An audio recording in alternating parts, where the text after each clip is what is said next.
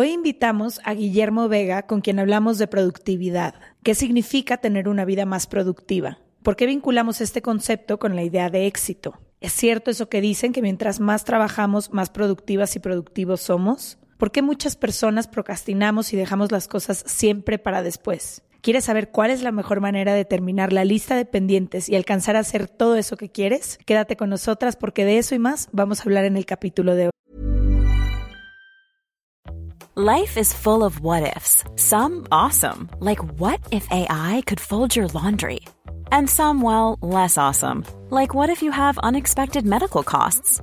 United Healthcare can help get you covered with Health Protector Guard fixed indemnity insurance plans. They supplement your primary plan to help you manage out of pocket costs. No deductibles, no enrollment periods, and especially no more what ifs. Visit uh1.com to find the Health Protector Guard plan for you. Hey, it's Ryan Reynolds, and I'm here with Keith, co star of my upcoming film, If, only in theaters, May 17th. Do you want to tell people the big news?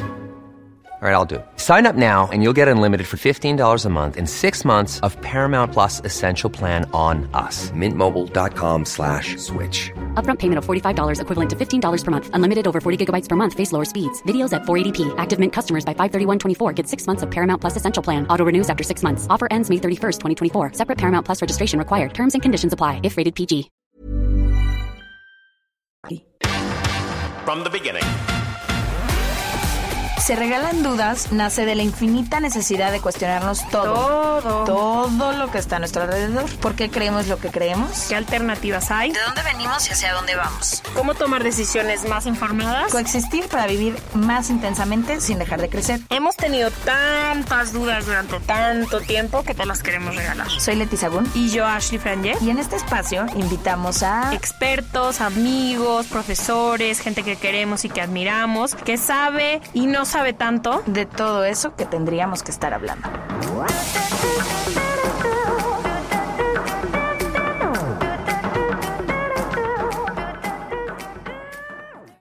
Los temas tabús y las dudas no paran ni con la pandemia. Creamos un show online y quedan tres episodios con diferentes temas. Si no podemos hacer un tour este año y abrazarles, nos vamos a meter a tu sala para reírnos, llorar, regalarles más dudas y convivir durante un buen rato.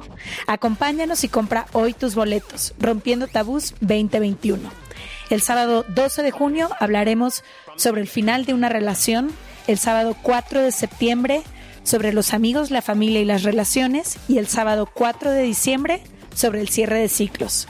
Consigue tus boletos hoy mismo en serregalandudas.com diagonal boletos. Bienvenidas y bienvenidos a otro martes de Se Regalan Dudas. Hoy un tema muy interesante porque creo que nos va a ayudar a todas y a todos, no importa lo que se dediquen, en qué etapa de su vida están, si son estudiantes, universitarios, si son padres o madres de familia, si trabajan para su propia empresa o para una ajena, no importa lo que hagan, todos queremos mejorar la productividad de nuestras vidas. No importa si se trata de un tema personal o si se trata de un tema profesional, creo que voy a hablar por mí, pero estoy segura que es el caso de la mayoría de las personas, nos enfrentamos constantemente a retos que no terminamos las cosas a tiempo, que nos sentimos sobresaturados, que hay mucho estrés, que no sabemos cómo organizarnos, que quisiéramos hacer 10 cosas al mismo tiempo y no sabemos cómo ni por dónde empezar. Y entonces empieza esta sensación de que se te acumula una cosa tras otra y que al final no hiciste nada por lo menos nada de lo que te habías planteado o tenías como esa expectativa. Entonces, yo personalmente estoy no nada más súper interesada, sino que tomando nota de este capítulo en particular, porque si algo tengo que mejorar en mi vida, es eso, aprender a ser más productiva con mi tiempo y optimizarlo, porque al final no quiero pasar más horas de mi, de mi vida en, en, cosas de trabajo, sino quiero con las horas que yo le, elija destinarle a mi trabajo, poder optimizarlo. Entonces creo que nos va a ayudar mucho este capítulo. Y sabes que creo que a veces se vuelve complicado, al menos en tu caso y en el mío, cuando nos gusta tanto a lo que nos dedicamos, es complicado a veces poner los límites entre cuando ya no es momento de hablar del trabajo o cuando ya no hacer cosas o actividades que tengan que ver con el trabajo. Eh, creo que es uno de los retos a los que me enfrento este nuevo año porque en terapia empecé a ver que tanto mi vida personal como mi vida laboral es la misma que estoy siempre pensando en el trabajo y en el trabajo pensando en mi vida personal o viviendo mi vida, o sea, como que no, obviamente, como lo he dicho mil veces, los límites no son mi fuerte, entonces me cuesta a veces muchos límites y es algo que tú me has enseñado mucho, como que tú eres mucho más tajante, que ya no voy a trabajar, ya no me hablen de eso, ya no voy a checar mi mail y así.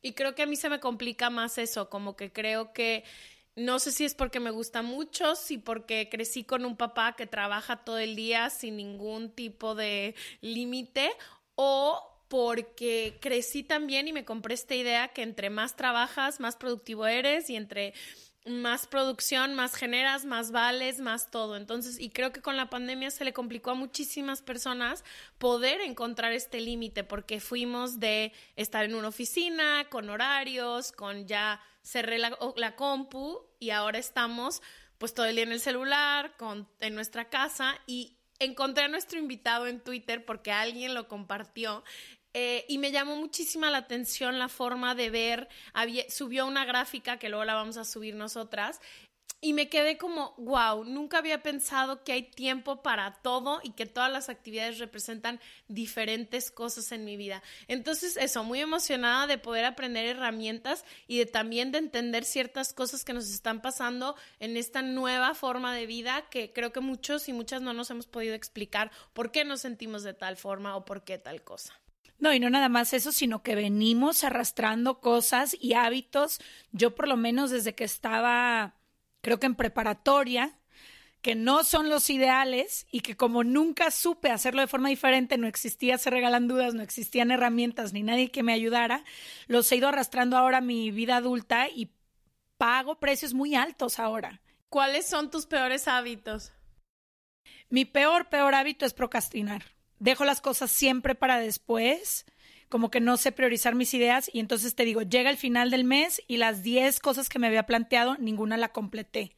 Soy muy buena para empezar, tú me conoces, soy la parte creativa de nuestro proyecto, todas las ideas se me ocurren, todo vive en mi cabeza, estoy flotando, todos los días puedo decirte algo nuevo, pero aterrizarlo y completarlo es lo que más me cuesta trabajo. ¿A ti? Los límites. Yo creo que poner, ajá, poner el límite de decir, como yo me encargo de la otra parte, me encargo de llevar a cabo muchas de las cosas que queremos hacer, el calendario, eh, la producción del podcast y demás. No sé, a veces como poner los límites y también creo que no tomarme las cosas tan personal en cosas de trabajo, como siempre, obvio, el emoción, llevo las, mis emociones a todos lados. Siento que a veces me tomo muy personal mi trabajo y estaría chido poder aprender a decir, pues es trabajo, ya no, ya no importa, o sea, punto final. No debería de repercutir tanto en mi vida personal. Ok, bueno, le vamos a dar la bienvenida a nuestro invitado.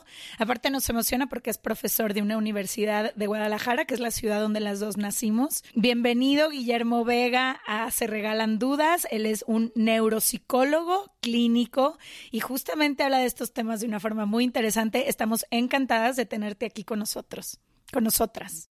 Hola, Memo, bienvenido. Muchas gracias por la invitación, Leti Ashley. Estoy muy contento de estar aquí, pudiendo platicar eh, de esto y pensar que se dio todo de manera tan fortuita, ¿no? Como bien dijo Ashley por el Twitter. Sí. Siempre Twitter, lo encontramos en Twitter. No, y gracias a Dios me, me, encontraron cuando ya yo me había cambiado mi arroba a una cosa mucho más formal, porque antes era... Eh, mi nombre era un poquito más penoso, yo estaba como arroba muy deteriorado en Twitter. Qué bueno que no me conocieron en esa faceta. Sí, quién sabe si te hubiéramos invitado, oye. Probablemente no, digo, todavía tengo el deterioro, pero trato de ser un poquito más discreto. Muy bien. Oye, Memo, aquí va mi primera duda. Creo que, como les compartía, desde los desde el principio de mi vida, desde que yo era estudiante y era estudiante muy matada, la verdad, siempre he sido, me subí a este tren que es celebrado socialmente de productividad extrema, como de celebrar a la gente que está ocupada, que tiene su agenda saturada, de sentir que nuestro valor está ligado a qué tan útil eres en tu día a día o qué tan útil te sientes y qué tantas actividades estás. Y yo me acuerdo que esto tiene mucho que ver desde que éramos niños, como esta idea de creer que para que un niño o una niña sea más exitosa, pues llenemos los de clases, ¿no? Y el inglés y el piano y la pintura y el básquetbol y el... Y, y ese tipo de niños eran más celebrados que los niños que, por ejemplo, tenían cuatro horas durante la tarde solo para jugar, que es lo que tienes que hacer y lo que te toca hacer a esa edad. Y todo esto lo fui arrastrando como en mi vida hasta hace como seis años que empiezo a leer a personas que me volaron la cabeza hablando de todos estos temas y sobre todo del síndrome, en Estados Unidos le llaman burnout, en español sería como algo de síndrome del agotamiento y empecé a decir, sí es cierto, tengo mi agenda hipersaturada, lleno los poquitos espacios con más y más cosas y al final ni me siento más feliz, ni más exitosa, ni estoy siendo más productiva. Es así, es una cuestión social y cómo vamos a revertir esto porque siento que por medio del estrés y las enfermedades literalmente nos está matando. totalmente de acuerdo. Y esa dimensión, ese último punto que, que, mencionas, Leti, me parece que es importante tenerlo presente. Nosotros tenemos un concepto de productividad altamente vinculado a una cuestión de estrés. Hay, eh, creo que dos grandes supuestos sobre la productividad que nos están pasando factura de manera muy intensa. Uno, Solo cuando una persona está en un estado de productividad hace cosas verdaderamente valiosas, lo cual es completamente falso. Dos, que creo que también es muy importante, la productividad es parte de un ciclo. Es parte de un ciclo. Nosotros nos preparamos para productividad con otro tipo de acciones que a lo mejor pareciera que son menos eh, relevantes, por lo menos socialmente. Y después de la etapa de productividad tenemos que pasar a otro punto para poder repetir el ciclo cuando lo necesitamos. Porque si no, empezamos a operar bajo la lógica de, para ser productivo, uno tiene que forzarse a ser productivo. Y como creemos que está a nivel de pensamiento, decimos, va, pues bueno, yo nada más me obligo a mí mismo a hacer esto y esto y esto y esto, pero se nos olvida que la productividad em, depende de energía, depende de nuestros recursos y no nos damos oportunidad de hacer este proceso de reabastecimiento. ¿Y qué es lo que pasa con muchas personas? Hemos normalizado el estado crónico de agotamiento estamos cansados y está bien. E, este ejemplo que decías, Leti, me toca muchas veces verlo con algunos niños con los que trabajo. Niños que comen en el coche entre que salen de la escuela y van llegando a la clase A y luego a la clase B y luego a la clase C. Y pues con el propósito de qué? De la primaria prepararlos para que estén listos para la preparatoria, para que estén listos para la universidad, para que estén listos para la vida laboral. ¿Realmente ese es un modelo de productividad que está generando calidad de vida? Creo que hay, hay varios supuestos que tenemos que desmontar. Y hablando del reabastecimiento este del que hablas, ¿me podrías explicar un poco qué es y cómo, qué función tan importante lleva, o sea, qué función tan importante tiene luego en la productividad? Yo para eso quisiera plantearlo o empezar eh, esa respuesta desde lo que implica el estrés en el cuerpo. Nosotros estamos acostumbrados a pensar al, estrés como una situación psicológica, es decir, yo me siento rebasado por un evento y eso me hace sentirme mal o me, causa un estado emocional desagradable. Pero se nos olvida que ese sentirnos mal, además de quedarse a nivel de emoción, pasa en el cuerpo. Cuando una persona está estresada, lo que su sistema nervioso central y periférico está haciendo es prepararse para el evento que está rebasando. Y entonces, eh, como una especie de sistema de reabastecimiento de, recursos, manda toda nuestra energía a diferentes zonas del cuerpo. El corazón no late más rápido, nos suda las manos, nos empieza a doler la cabeza, empezamos a tener estreñimiento, etcétera, etcétera.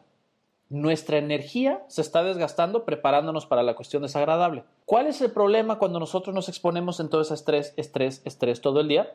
Los recursos que teníamos disponibles se acaban. Y entonces hasta físicamente me siento terriblemente mal. Pero como estoy eh, cumpliendo con mi noción de, ah, soy una persona increíblemente productiva, pues entonces lo normalizo. Duermo, duermo mal, como, me brinco mis comidas, no hago ejercicio y al día siguiente que me tengo que enfrentar al mismo nivel de demanda, pues ya no tengo los recursos del día anterior, ya me gasté esa parte de, la energía que tenía mi cuerpo. Y entonces voy con las reservas. Y luego, ¿qué pasa cuando las reservas se acaban? Pues entonces el cuerpo empieza a pasar eh, factura. Y ahí es cuando empezamos a tener gastritis, colitis, migraña, hipertensión, porque el cuerpo está buscando recursos para este, poder enfrentar todas las demandas que nos vamos poniendo.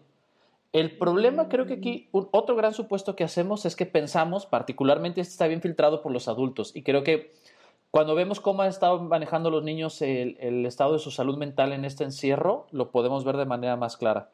Creemos que el antídoto exclusivo para el estrés es la relajación Y no es cierto. Otra cosa que contribuye muchísimo para el reabastecimiento es la satisfacción.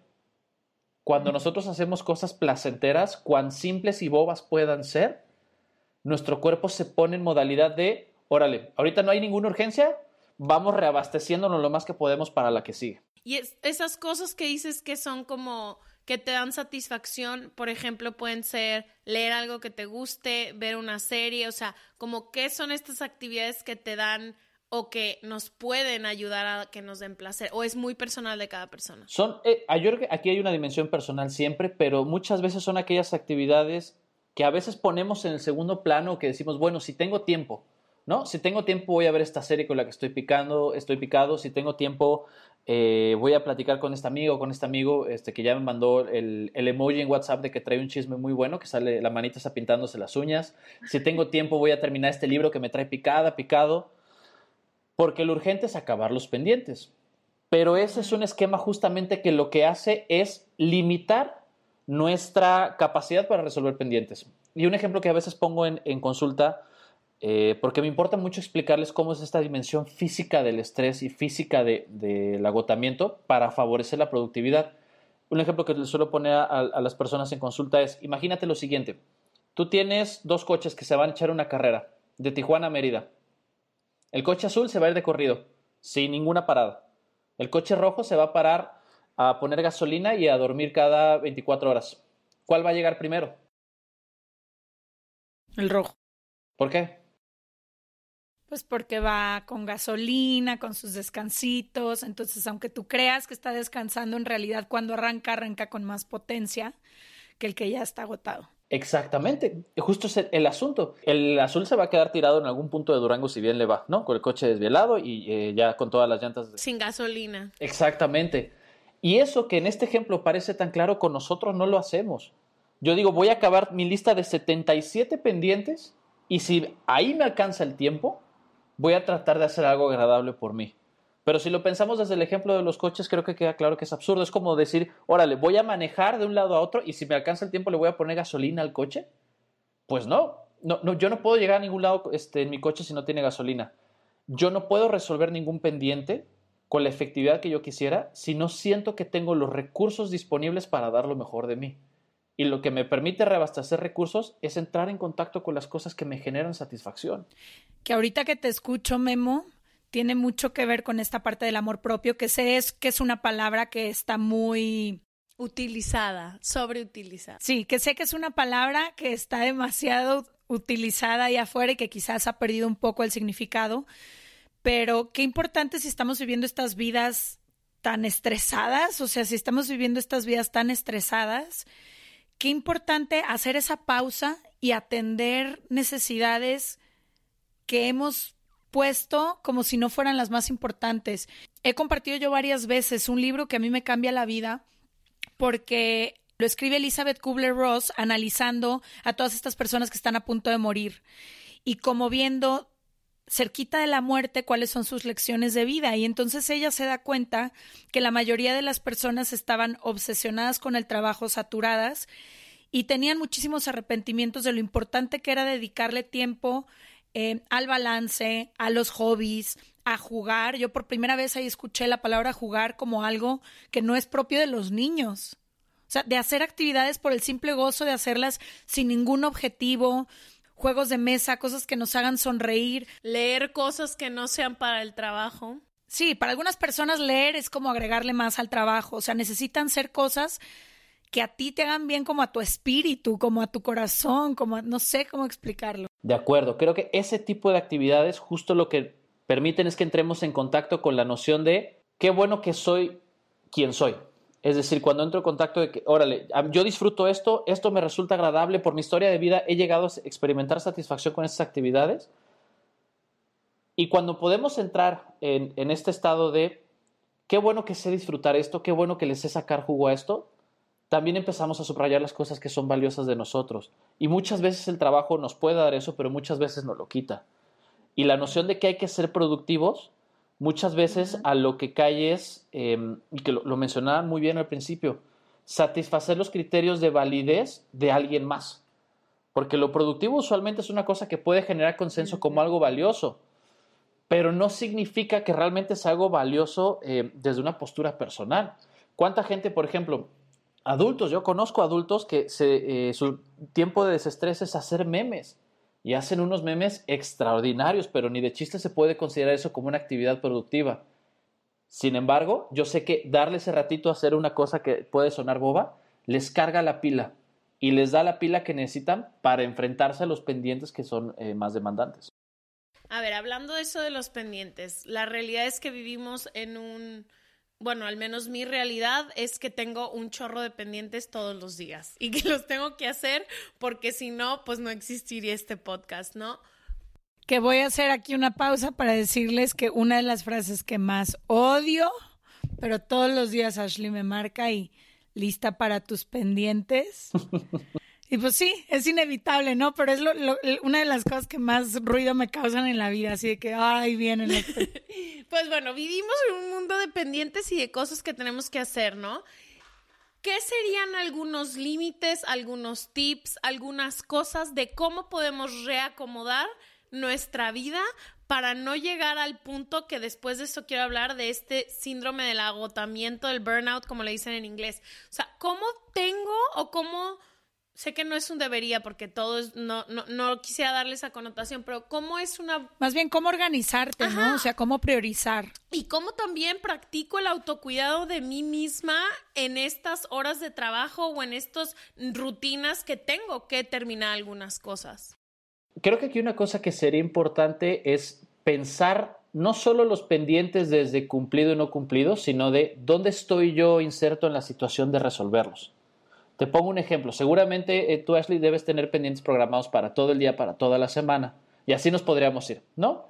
Pero podríamos decir, órale, de 9 a 10 tengo esto, de 10 a 11 tengo esto, de 11 a 12 tengo esto, de 12 a 1 tengo esto.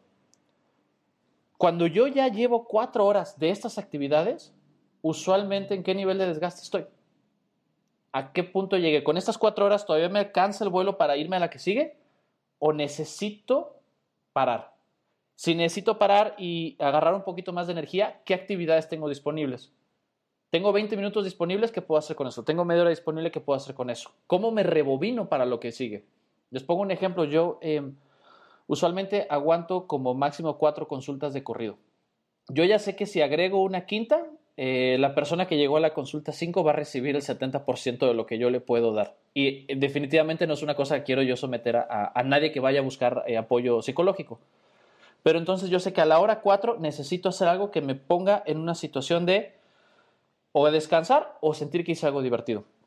Y ahí, aunque estoy yo agendando mis pendientes en función de cómo está mi consulta, cómo son mis necesidades económicas, cuál es el tiempo que tengo para trabajar, estoy agregando el cómo me siento, dónde está mi fuerza, si ya estoy recargando la piel o no. Y ahí entrar en contacto específicamente con el cuerpo el cuerpo nos manda señales de exactamente en qué punto de agotamiento estamos. Gente que puede trabajar hasta seis horas sin tomar agua y bueno, lo que está experimentando es una deshidratación muy intensa que a veces, y que es una cosa bien curiosa, las señales muy este, básicas de nuestro cuerpo, las señales adversas, nuestro cerebro las lee como sentimientos desagradables. Entonces, personas que están muy cansadas son muy propensas a sentir que están tristes, se duermen, se levantan y resulta que la tristeza que había aparecido el día anterior ya no está o siente mucho menos potente.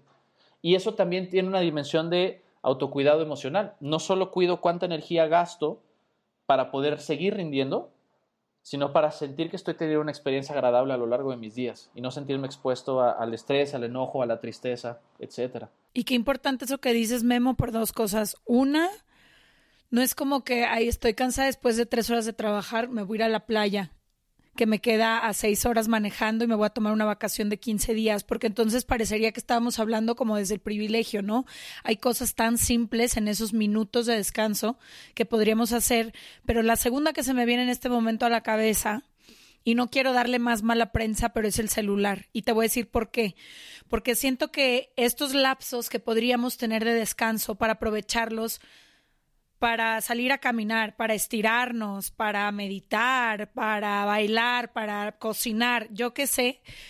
Al menos yo cuando por fin tengo un descanso, por ejemplo, en las grabaciones, a veces estoy grabando cinco horas seguida y, seguidas y me dicen, Leti, tienes 20 minutos, luego, luego saco el celular y me pongo en WhatsApp y bla, bla, bla, y se me pasaron esos 20 minutos y sigo en el mismo estado físico y emocional que 20 minutos antes. Y lo mismo creo que pasa con el estar exhaustos. Como dice Ash, empieza a pasar, antes nuestros papás iban a la oficina, salían de la oficina, llegaban a casa y ahí terminaba la oficina. Pero ahora nuestra oficina está en nuestro teléfono, en nuestro celular.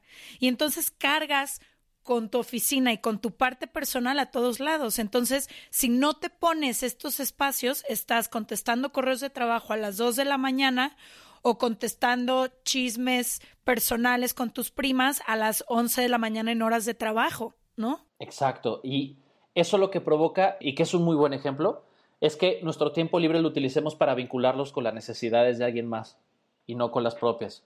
Terminamos de trabajar y de repente vemos que tenemos 40 mensajes y seguramente de esos 40 mensajes habrá alguno que sea agradable, divertido y que ahí nos sume. Pero la mayoría de las veces son pendientes o personas que te dijeron, oye, me urge que me mandes este correo o que me respondas esta encuesta o que me digas qué hacemos con esto para mañana o el fin de semana. Y ahí, aunque yo no estoy específicamente trabajando en la actividad en la que estaba antes, sigo en proceso de desgaste de recursos. No me estoy conectando con lo que yo necesito o siento o con lo que me hace falta. No me estoy concentrando en encontrar alguna actividad que me pueda cargar la pila. Estoy redirigiendo mi, fuerza hacia resolver lo que otras personas me están pidiendo. Y sí, uno dice, ah, ok, tengo 20 minutos para checar el WhatsApp. Pues suena a descrito así como, como eh, descanso. Pero ya cuando nos ponemos a ver qué está pasando exactamente en esos chats, pues no te están mandando chamba. Y estás conectando, estás resolviendo los pendientes de alguien más. Y uno, nuestro coche queda en segundo plano cuando es realmente el que deberíamos estar cuidando más. Esa me cae a mí, esa piedra aquí en el ojo. sí, ese es más para ti, porque yo, yo sí me doy esos espacios. O sea, yo sí digo, domingos no contesto nada relacionado con el trabajo, a las seis de la tarde se acabó, mañana a las ocho o a las nueve de la mañana que empiece mi día, como que vuelvo a atender. Pero creo que pues sí, sí es una práctica, no, no se vuelve fácil. If you thought the only way to get a more defined jawline with natural looking results was through surgery, think again. Juvederm Volux XC is a non surgical injectable gel filler that improves moderate to severe loss of jawline definition and can help you achieve natural looking results with little downtime. Even better, this improved definition lasts up to one year with optimal treatment. No maintenance required. Improve jawline definition for a smooth, sculpted look with Juvederm Volux XC. For important safety information and to find a licensed specialist, visit Juvederm.com. That's J-U-V-E-D-E-R-M.com. Not for people with severe allergic reactions, allergies to lidocaine, or the proteins used in Juvederm. Common side effects include injection site redness, swelling, pain, tenderness, firmness, lumps, bumps, bruising, discoloration, or itching. There's a risk of unintentional injection into a blood vessel, which can cause vision abnormalities, blindness, stroke, temporary scabs, or scarring. Talk to a licensed specialist specialist to find out if it's right for you. Hey, it's Paige DeSorbo from Giggly Squad. High quality fashion without the price tag. Say hello to Quince. I'm snagging high-end essentials like cozy cashmere sweaters, sleek leather jackets, fine jewelry, and so much more. With Quince being 50 to 80% less than similar brands. And they partner with factories that prioritize safe, ethical, and responsible manufacturing. I love that. Luxury quality within reach. Go to quince.com slash style to get free shipping and 365 day returns on your next order. Quince.com slash style. Este mes, Leti y yo nos tomamos unas merecidas vacaciones. En lo personal, necesitaba un tiempo de desconexión para estar solo conmigo y con las personas que quiero. Uno de los planes que hicimos fue ir a uno de mis lugares favoritos el mar. Por eso decidí comprarme un traje de baño lindo, protector solar y algunas otras cosas que quería llevarme a la playa. Después de comprar lo que necesitaba, usé una app que se convirtió en mi más grande aliada, porque me regresó dinero en efectivo y me recompensó por muchos de los gastos que hice. La app se llama Hybora y es muy sencilla, rápida y segura de usar. Hybora Me ha regresado dinero por comprar en tiendas como Lowell's, Macy's, Sephora, Best Buy y mucho más. Tú también puedes empezar a usarla y recibir dinero por comprar desde comestibles hasta artículos del hogar y de belleza. Lo único que tienes que hacer es agregar tus ofertas en la aplicación, subir tu recibo y listo. Obtendrás dinero real que podrás depositar a tu cuenta bancaria, PayPal o tarjetas de regalo. Si tú también quieres aprovechar estos beneficios, en este momento, para ti que eres parte de nuestra comunidad, Hybora ofrece 5 dólares por solo probar Hybora usando el código DUDAS cuando te registras. Simplemente ve a la Apple Store o a Google Play Store y descarga la aplicación Hybora, completamente gratis para comenzar a ganar dinero en efectivo y use el código DUDAS. Eso es I-B-O-T-T-A en App Store o en Google Play con el código DUDAS. Hay que, eh, creo que, eh, ser un poquito disciplinados en ese sentido porque tenemos muy vinculado nuestro estado de satisfacción personal con metas eh, cubiertas al, a corto plazo y metas muy concretas que suelen ser las de la chamba y no necesariamente como metas más, más abstractas y metas a largo plazo que tienen que ver con crecimiento personal. Creo que al menos cuando yo llegué a vivir a Nueva York como alrededor de hace ocho años, todo el mundo hablaba de este famoso multitasking, ¿no? Que tienes que poder estar hablando por teléfono y contestando mails y corriendo y escuchando un podcast y todo, o sea, como que hubo un boom de hacer el multitaskeo. Me encantaría que pudiéramos hablar de eso y sé que eso lleva al agotamiento total y también cómo se siente nuestro cerebro, nuestro sistema nervioso de que estamos haciendo tantas cosas a la vez en, este en esta como cultura del multitasking. Ah, esos son, son, dos temas muy interesantes. Uno, el asunto del multitasking está creo que inserto en un supuesto verdaderamente perjudicial para la salud mental, que es entre más cosas productivas puedas hacer al mismo tiempo, más vales como persona, que creo que eso tiene una noción inclusive hasta capitalista muy fuerte. Eh, y eso a lo que nos lleva es, bien, si yo solo estoy haciendo una cosa, me genera incomodidad, porque a mí ya me dijeron que mi zona de confort es estar haciendo siete al mismo tiempo. Y entonces yo tengo que pensar en cómo diantres voy a hacer para eh, desgastar recursos o aplicar recursos para ir resolviendo siete pendientes al mismo tiempo. Eso incrementa el nivel de demanda y disminuye el nivel de efectividad. Nuestro sistema cognitivo tiene un límite. Y entonces empezamos a ver en las personas que tienen muchos pendientes que su concentración disminuye, que su capacidad para retener disminuye, que su capacidad para escoger con claridad qué es lo que quieren decir eh, empieza a hacerse cada vez más imprecisa y al mismo tiempo incrementa el cansancio que experimentamos. E inclusive si esas siete cosas son cosas que disfrutas, el hacerlas al mismo tiempo hace que cada vez se sientan menos reforzantes. Y empezamos en una especie de proceso que se vuelve más desequilibrado. Hay, un concepto que creo que es interesante en este sentido que se llama el equilibrio esfuerzo-beneficio y que es una cosa que se habla mucho sobre cómo abordamos el estrés y que las cosas que más estrés nos causan son aquellas en las que aplicamos mucho más recursos y obtenemos menos satisfacción. Cuando nosotros hacemos varias cosas a la vez, entramos a ese esquema. Nos desgasta mucho hacer multitasking y lo que le podríamos sacar de agradable a cada actividad, cuando lo tenemos que hacer al mismo tiempo, es mucho menos. Y entonces luego nos genera una sensación en largo plazo de cómo es posible que yo esté haciendo tantas cosas que en teoría me agradan y no las estoy disfrutando. Y ahí caemos en una cosa bien peligrosa para la salud mental porque entonces en lugar de cuestionar nuestros hábitos, nos cuestionamos a nosotros mismos, cuestionamos nuestra identidad. Y eso nos lleva a una espiral muy oscura. Ahora, ¿qué es lo que pasa con el cerebro en esta condición? Nosotros tenemos eh, un cerebro que es muy listo, afortunadamente. Bueno, quisiera pensar que la gran mayoría, se me ocurren algunas excepciones de personas. El cerebro tiene un sistema muy bien coordinado para coordinarse con este, para vincularse con el resto del cuerpo y, e ir controlando y armonizando la manera en la que gastamos y recuperamos recursos. Nosotros tenemos un sistema periférico, específicamente un sistema nervioso autónomo, que nos ayuda a desgastar recursos rápido y nos ayuda a recuperar recursos.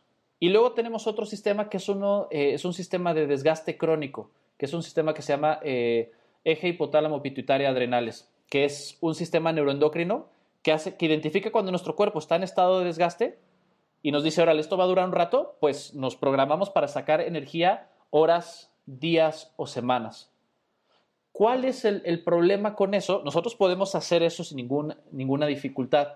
El asunto es que como nuestro cerebro, la última actualización que tuvo es de hace miles de años, en realidad, en lugar de ayudarnos a buscar recursos cognitivos, porque ahorita la verdad es que la mayoría de los problemas que tenemos se resuelven con mejores ideas, desgasta recursos metabólicos y solo cansamos al cuerpo.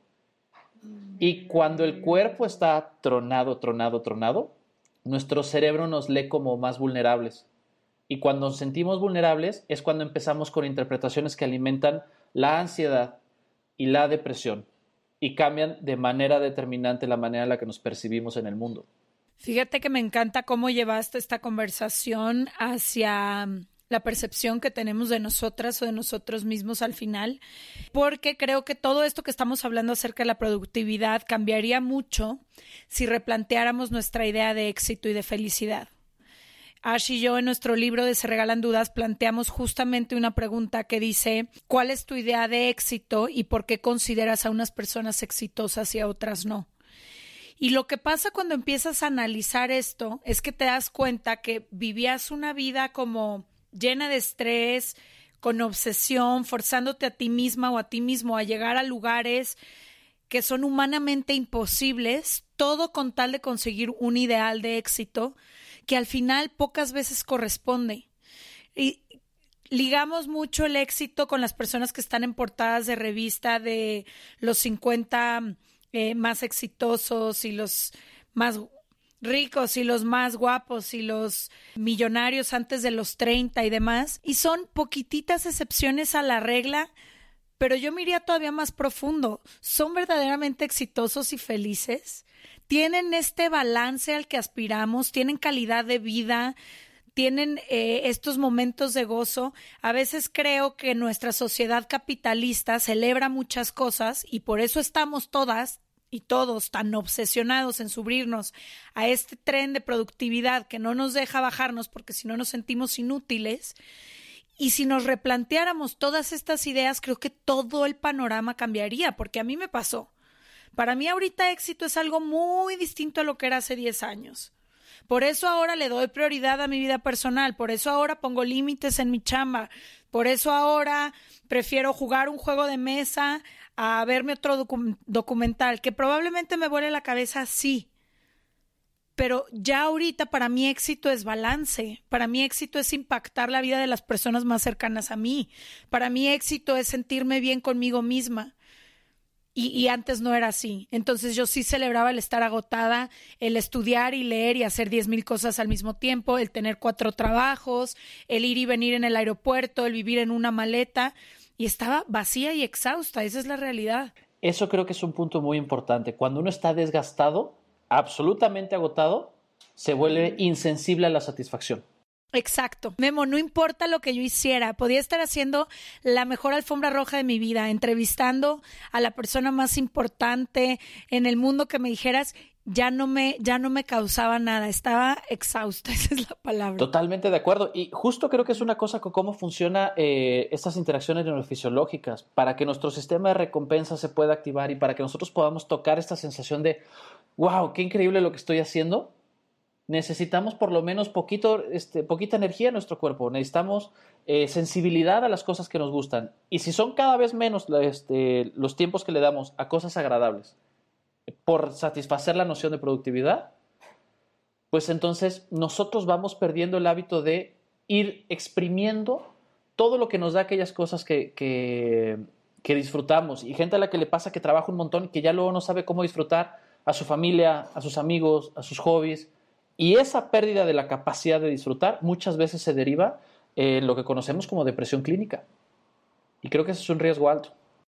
Memo, cuando otra vez regresando un poco a Nueva York, porque literalmente fue la época donde más trabajé, donde menos recompensa tuve en mi vida y donde había todo un sistema alrededor de mí que celebra. Me acuerdo una vez que iba caminando en el metro y había un como un cartel de una niña que decía, ayer terminé a las 12 de la noche mi trabajo y hoy me desperté a las 6 de la mañana a trabajar.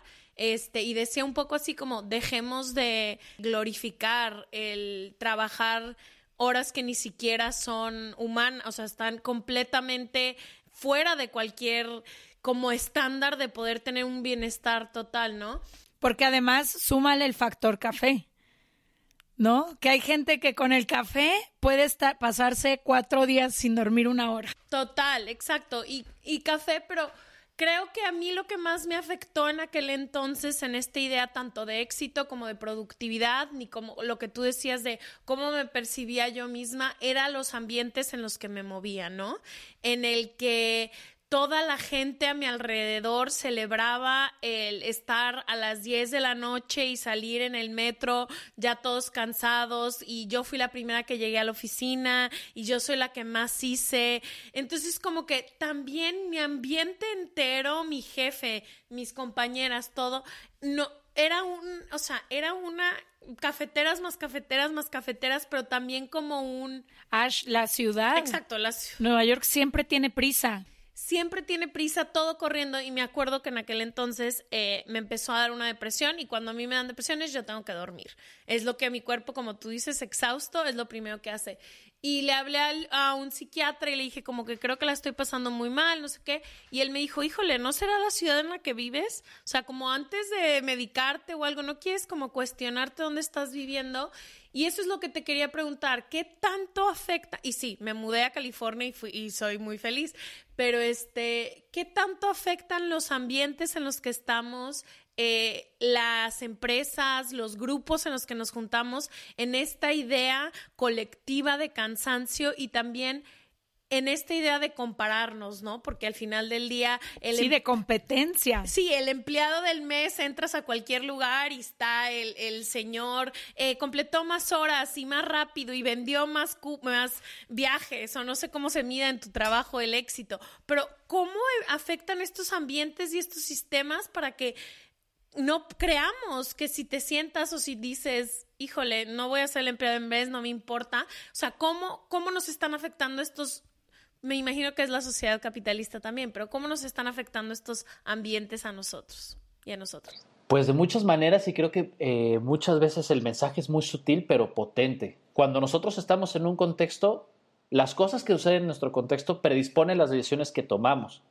Y si nosotros no tenemos eh, como este, esta, esta mira bien fina de, a ver, las personas a mi alrededor, qué mensajes me están mandando y yo cómo los estoy comparando, entonces, dejamos de tomar decisiones en, función de nuestra congruencia y empezamos a tomar decisiones a partir de lo que creemos que es pertinente en el contexto en el que estamos. Y entonces, ¿qué pasa? Convivimos con personas que te dicen que se levantaban a las 5 de la mañana, ¿no? Y dices, híjole, ¿debería estar yo levantándome a las 5 de la mañana? A mí me cuesta muchísimo trabajo. Yo me levanto a las 8 y me acuerdo de mi nombre a las 9 pero yo veo que los demás están levantando a las 5 y tal vez debería empezar a hacer eso. Ya voy tarde, ¿no? Esta sensación de que voy tarde a todo. Exactamente, y además pareciera, no solo voy tarde, sino que voy hasta atrás, porque todos los demás se levantaron a las 5. Y luego la gente que dice, no, yo hoy voy a comer en mi escritorio. Y uno ya a punto de salirse a comer a la oficina y dices, ¿debería yo comer en mi escritorio también? ¿Qué va a pasar este ratito que yo no estoy comiendo en el escritorio? ¿Qué tonto quiero comer en el parque viendo árboles? ¿No? Y empezamos entonces de manera muy sutil a modificar los parámetros de qué es aceptable. Y eso es como se van generando, así es como se van generando los supuestos que hacemos sobre las cosas que vivimos, incluyendo la productividad. ¿Cuánta gente no tiene este estereotipo de la productividad que es alguien que trabaja de 8 de la mañana a 8 de la noche como mínimo? Y a eso le atribuimos la sensación de éxito. Y creo que ahorita Leti decías una cosa que es bien importante sobre cómo de repente vinculamos al éxito a la productividad. Creemos que éxito y productividad son equivalentes y no es el caso. Es cierto que la productividad es parte del éxito, pero el éxito no siempre equivale a productividad. Hay un montón de cosas de éxito que no son productivas y sin embargo son profundamente exitosas y, y, generan un montón de plenitud. Sobre todo, ahorita yo que estoy pensando en las cosas que más me hacen feliz, ninguna de ellas es productiva. O sea, ver un atardecer, abrazar a alguien, reírme, bailar, nada de eso me suena productivo y sin embargo son ratitos que a mí me llenan la vida. Exactamente, y cuán profundamente exitoso se siente uno cuando toca eso. Pero creo que el verdadero éxito, eh, o tal vez la verdadera noción de éxito que es buena para la salud mental es identificar que El poder disfrutar, ver un atardecer, abrazar a alguien, morirse de risa con alguien, es un éxito de las cualidades que tenemos. Es un éxito yo haber encontrado la manera de ser esta persona que es sensible a todo esto que encuentro bello y no necesariamente pensar en métricas de productividad. Oye, Memo, antes de irnos yo tengo una pregunta porque fue con la que empecé y un poco como que con lo que más batallo en cuanto a la productividad y es esto de procrastinar. Me cuesta mucho trabajo completar las cosas y no sé si tú conozcas eh, dentro de tu experiencia como una forma a lo mejor si priorizas pendientes, si seleccionas ciertas horas, si separas. Yo me doy cuenta, por ejemplo, cuando abro WhatsApp en mi computadora, que mi nivel de productividad se va del 100% al 30%, porque entonces ya estoy mezclando el grupo de las amigas con el de las roomies, con el galán y con el trabajo todo al mismo tiempo.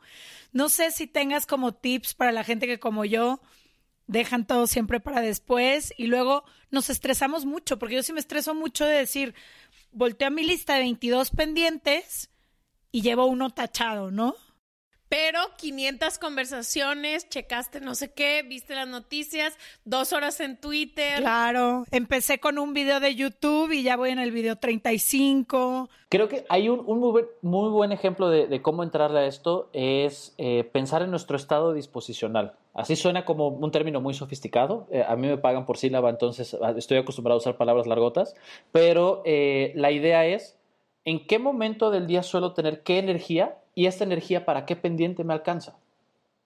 Muchas veces pensamos que lo que necesitamos hacer, que es una lógica muy convencional, pero no siempre es funcional, voy resolviendo eh, por prioridad.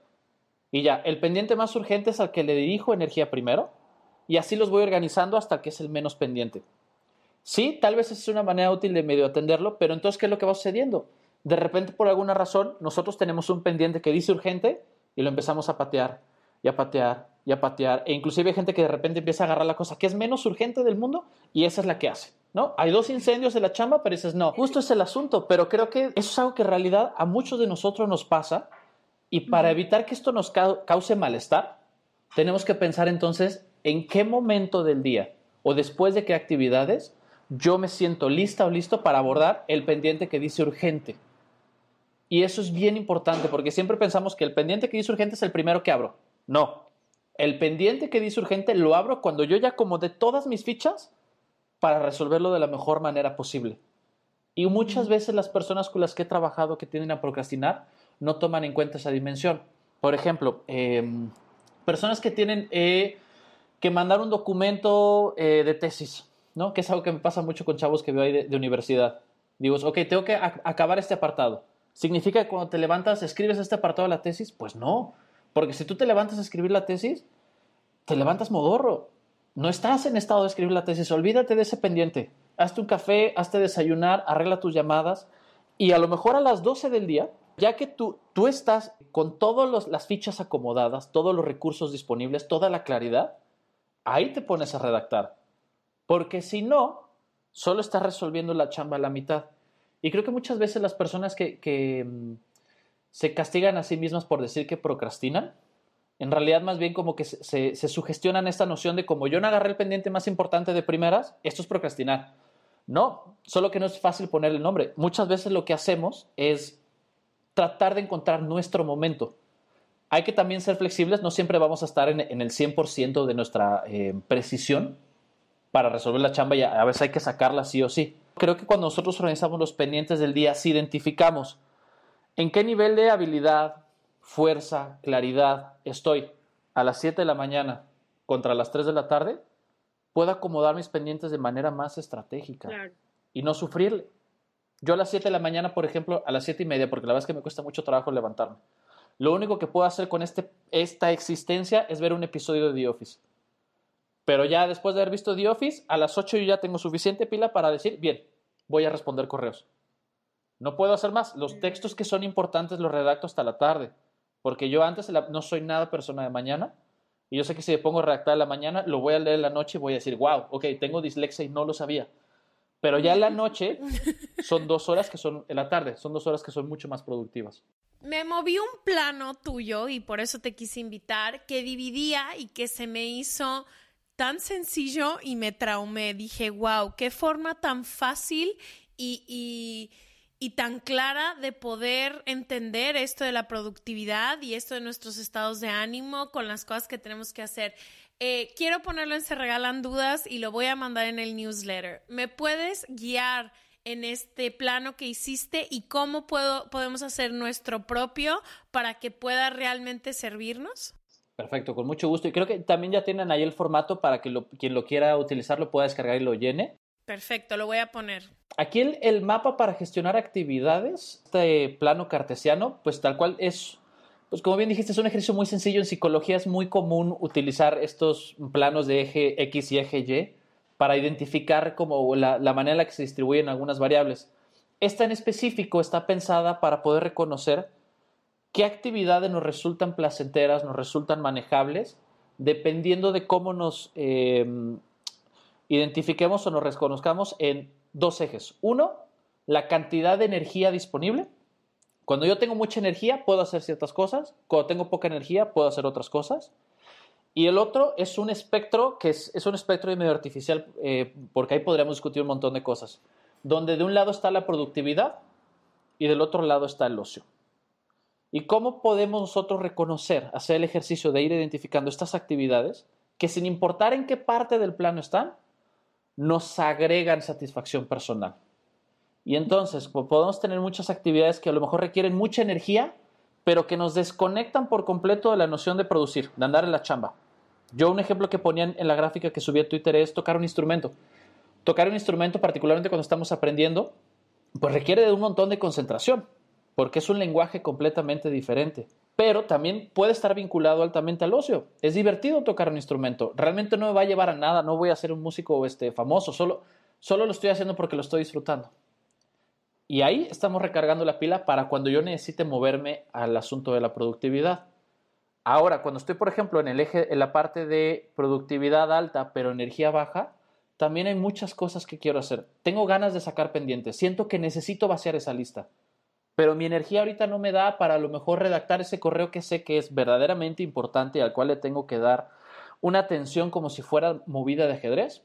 Va, venga, a lo mejor me pongo a completar un Excel que tengo ahí pendiente o me pongo a acomodar algunos archivos que tengo yo el escritorio estampado de, archivos en la computadora y los necesito ordenar, ese es mi momento. Y en cada una de estas actividades, en cada uno de estos estados, podemos hacer cosas por nosotros que luego nos van a ayudar a cuando necesitemos ser altamente productivos, pensar que ya no nos surge resolver otros pendientes que nos quitan tiempo. Ay, Memo, agradecerte muchísimo tu tiempo. Me dan ganas de seguir hablando porque tengo muchas dudas más. Siento que después podríamos grabar otro capítulo. Pero en este momento, como para cerrar, lo que se me viene a la mente era lo que me pasaba cuando era estudiante. Te digo que a mí siempre me ha gustado mucho estudiar y además pues soy un poco perfeccionista en recuperación, entonces estaba siempre, ya sabes, tratando de hacer mi ensayo, mi examen, mi trabajo lo mejor posible. Y una vez que me gradué y pasó la vida, como que me he dado cuenta que me exigía de más y que me compré mucho este mismo tren del que hemos hablado en todo este capítulo. Y ahorita cuando voy a dar conferencias y me toca compartir con estudiantes universitarios, justo yo les aconsejo todo lo contrario, como sí, qué bonito estudiar, es una de las cosas que más disfruto en la vida, pero también no se tomen todo tan en serio, porque estos años que están viviendo ahorita nunca van a regresar y ahorita es cuando te toca divertirte y probar mil cosas y equivocarte y ahorita puedes empezar una y mil veces y puedes salir con tus amigos y como que qué importante en cada momento de la vida aprender a usar un poco ese balance y no comprarnos eh, justamente este tema de la productividad igual a agotamiento, igual a valor como persona que no tiene nada que ver. Te agradezco mucho y me quedo con mucho aprendizaje y muchas ganas de seguir hablando. Ah, yo les agradezco mucho la invitación. Estuvo es muy divertido y pues espero que haya sido útil. Les agradezco mucho que me hayan dado el espacio porque creo que tenemos mucho que hacer a nivel eh, social sobre cómo abordamos la productividad y me parece muy agradable y muy responsable que ustedes usen ese espacio para que la gente construya su bienestar de otra manera más sana. Para todos y todas las que nos escuchan, vamos a dejar toda la información de Memo en serregalandudas.com, diagonal suscríbete, dejamos ahí el archivo para que puedan hacer su plano y demás. Muchísimas gracias Memo, te agradezco mucho que hayas venido. Muchas gracias a ustedes. Chao. Gracias, nos vemos el próximo martes. Los temas tabús y las dudas no paran ni con la pandemia. Creamos un show online y quedan tres episodios con diferentes temas. Si no podemos hacer un tour este año y abrazarles, nos vamos a meter a tu sala para reírnos, llorar, regalarles más dudas y convivir durante un buen rato. Acompáñanos y compra hoy tus boletos, Rompiendo Tabús 2021. El sábado 12 de junio hablaremos sobre el final de una relación. El sábado 4 de septiembre sobre los amigos, la familia y las relaciones y el sábado 4 de diciembre sobre el cierre de ciclos. Consigue tus boletos hoy mismo en serregalandudas.com diagonal boletos.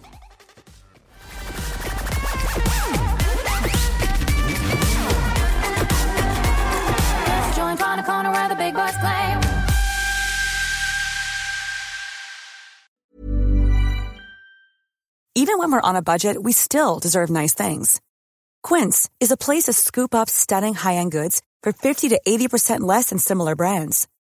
They have buttery soft cashmere sweaters starting at $50, luxurious Italian leather bags, and so much more. Plus, Quince only works with factories that use safe, ethical, and responsible manufacturing. Get the high-end goods you'll love without the high price tag with Quince. Go to quince.com slash style for free shipping and 365-day returns.